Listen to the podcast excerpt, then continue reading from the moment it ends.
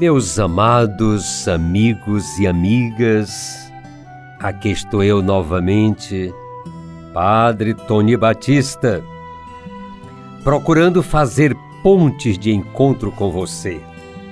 Por isso, vamos ter uma pequena prosa. Estamos no final do mês de outubro. Novembro vem chegando e dia 2 celebramos os fiéis defuntos, o dia de finados, como chamamos. Podemos conversar um pouquinho sobre a vida e sobre a morte? Amados e amadas, tudo o que nasce morre. Tudo tem seu tempo de nascer e seu tempo de morrer. Sábias são as palavras do livro do Eclesiastes. Para tudo há uma ocasião certa, há um tempo certo para cada propósito debaixo do céu.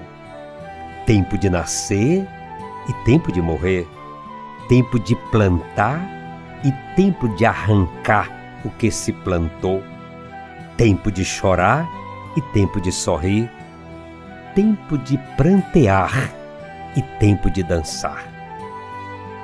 Como a morte é certa e inevitável para todo ser vivente, e como todos os dias temos, de certa forma, contato com a morte, porque temos tanto medo da morte? Porque temos medo de morrer? Somos cristãos e, portanto, acreditamos na ressurreição na vida eterna, porque ainda temos tanto pavor da morte. Precisamos ouvir e acolher o que já nos diz o livro da sabedoria, lá no Antigo Testamento. A vida dos justos está nas mãos de Deus, e nenhum tormento os atingirá. Aos olhos dos insensatos, parecem ter morrido. Sua saída do mundo foi considerada uma desgraça, mas eles estão em paz.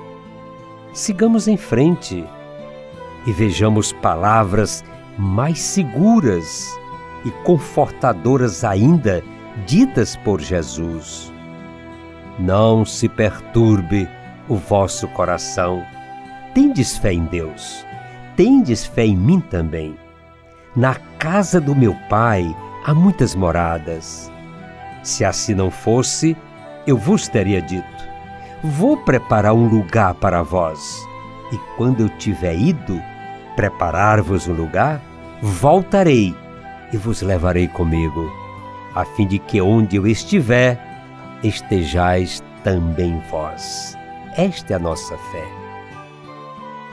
Neste chão de meu Deus, todos somos peregrinos e caminhamos na busca da pátria que há de vir. Sabemos que se a nossa habitação terrestre, esta tenda em que vivemos, for dissolvida, possuímos uma casa que é obra de Deus, uma eterna morada nos céus, que não é feita pela mão humana. O medo da morte seria ignorância a respeito da própria morte no horizonte da nossa fé cristã. São Paulo parece que pensava assim quando nos diz: Irmãos, não queremos que ignoreis coisa alguma a respeito dos mortos, para que não fiqueis tristes, como os outros homens que não têm esperança. Certamente, que a morte nos machuca, nos provoca rupturas, nos veste de saudades. Quem poderia avaliar a saudade de quem fica pela pessoa amada que se foi? Quem pode avaliar a saudade, por exemplo, de uma mãe que arruma o quarto do filho que não voltará mais? Somente na ótica da fé podemos entender e acolher a morte com serenidade. Como cristãos, alimentamos no mais profundo da nossa alma a fé no Cristo ressuscitado, no Deus da vida e da alegria. Ele venceu a morte e ressuscitou como primícia nossa. Por isso, para nós cristãos, a morte já foi vencida pela ressurreição de Cristo. E agora é o começo da vida, verdadeiro nascimento para a vida plena em Deus.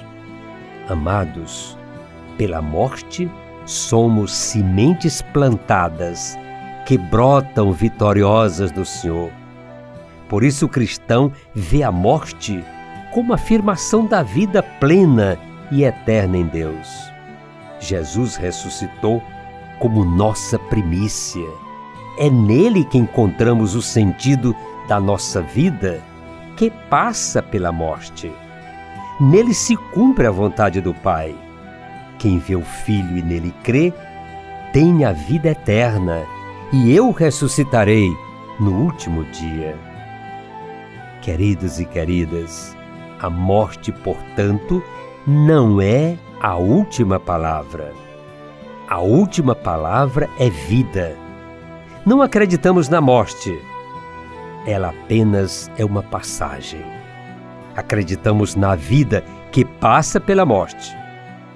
Com São Paulo e como pessoas de fé, desafiamos a morte. Onde está, a morte, a tua vitória? Onde está, a morte, o teu aguilhão? Se Jesus venceu a morte, nele nós também somos vencedores. Coloquemos nas mãos de Jesus, o Deus da vida, o nosso futuro confiantes e sigamos o nosso caminho fazendo bem, como se a morte não existisse ou como se ela pode chegar amanhã.